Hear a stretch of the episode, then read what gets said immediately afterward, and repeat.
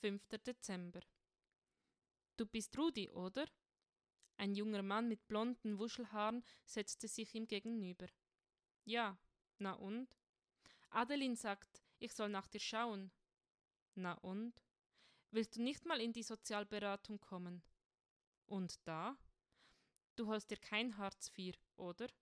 Doch, manchmal. Und warum nicht? Ich habe doch gesagt. Wie lange ist das letzte Mal her? Tut das was zur Sache?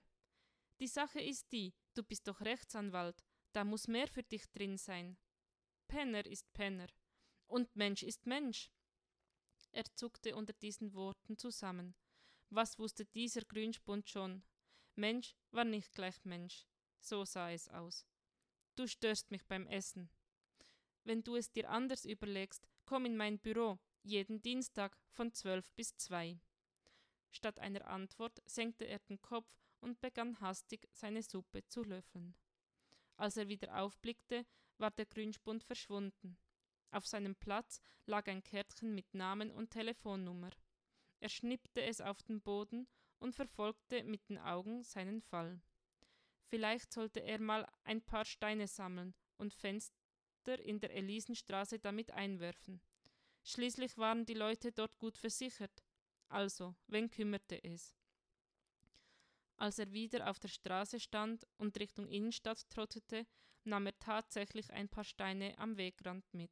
Nicht zu kleine, die ihm durch die Finger gleiten könnten, nicht solche, die seine Faust nicht mehr umschließen konnte.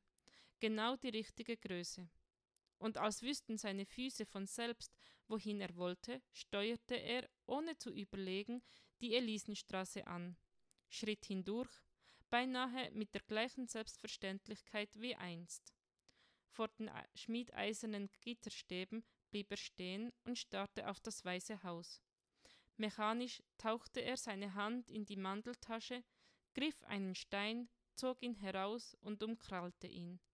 Doch er war viel zu leicht, ein Kiesel, der gar nicht, der für gar nichts stand schmiegte sich in seine Handfläche, beinahe als gehörte er dahin. Er fummelte noch einen zweiten aus der Tasche, straffte die Schultern, machte sich bereit, seine Wut, seine ganze Kraft, alles, was ihm noch geblieben war, in diese Steine zu legen, spannte den Arm an, spannte den Arm nach hinten und visierte die Scheibe an. Die dreifach verglaste, schmutzresistente, selbstreinigende Drecksscheibe und wollte ihr geben, was sie verdient hatte. Die schwarz glänzende Tür öffnete sich. Rudi, bist du das? Wie ein Luftballon ohne Knoten schnurrte er in sich zusammen. Ein paar Herzschläge lang starrten sie sich an. Er hörte das Blut in seinen Ohren rauschen. Redlich. Seit wann kam er an die Tür? Du bist doch Rudi, oder nicht? Die Steine plumpsten aus seiner Hand in den Matsch. Er fuhr herum und lief die Elisenstraße hinunter. Rudi, jetzt warte doch. Willst du nicht hereinkommen? Im Laufen warf er einen Blick über die Schulter. Redlich war ihm ein paar Schritte gefolgt. Mensch, Rudi, es ging nicht anders. Du musst mir glauben. Redlichs Worte hallten durch die Straße. Rudi rannte wie ein gejagtes Tier. Ihm war, als würden, als würden ihm aus allen Fenstern Augenpaare verfolgen. Finger auf ihn zeigen. Was für eine blöde Idee, hierher zu kommen. Am Ende der Straße hielt er an. Redlich stand noch immer auf dem Bürgersteig und schaute ihm hinterher. Rudi erwiderte seinen Blick. Ihm war kalt, er sehnte sich nach einem Kaufhauseingang mit warmem Luftzug aus dem Lüftungsschacht, nach dem Klimpern von Münzen in seinem Pappbecher. In der Ferne sah er redlich ins Haus gehen. Er stellte sich vor, wie der ehemalige Partner hinter den weißen Spiralgardinen verschwand.